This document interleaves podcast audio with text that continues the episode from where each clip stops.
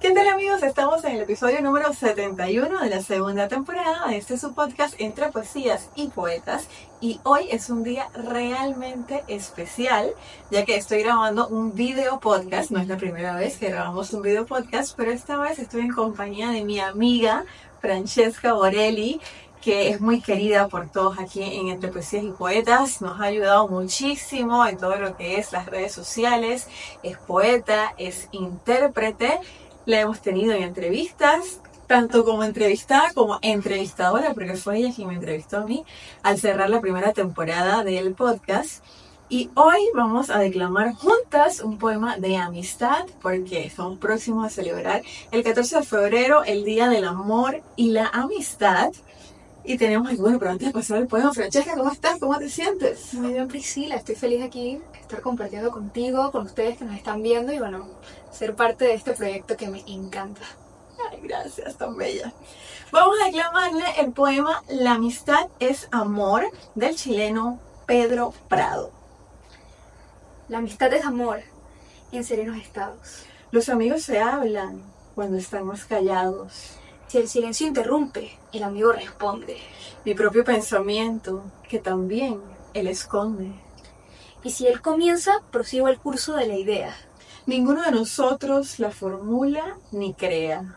Sentimos que hay un algo superior que nos guía. Y logra la unidad de nuestra compañía. Y nos vemos llevados a pensar con hondura.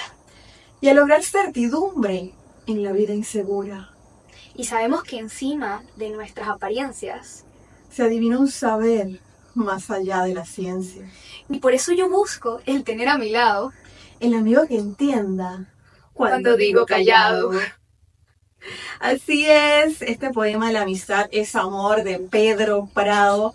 De verdad que orgullo, Francesca, tenerte aquí. Siempre eh, formas parte de todas las innovaciones del podcast entre poesías y poetas y no podíamos dejar pasar esta oportunidad eh, celebrando el Día de la Amistad.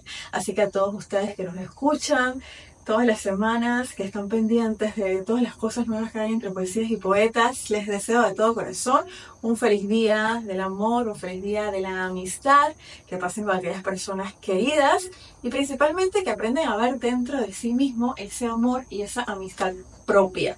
Francesca, danos unas palabras antes de cerrar este episodio.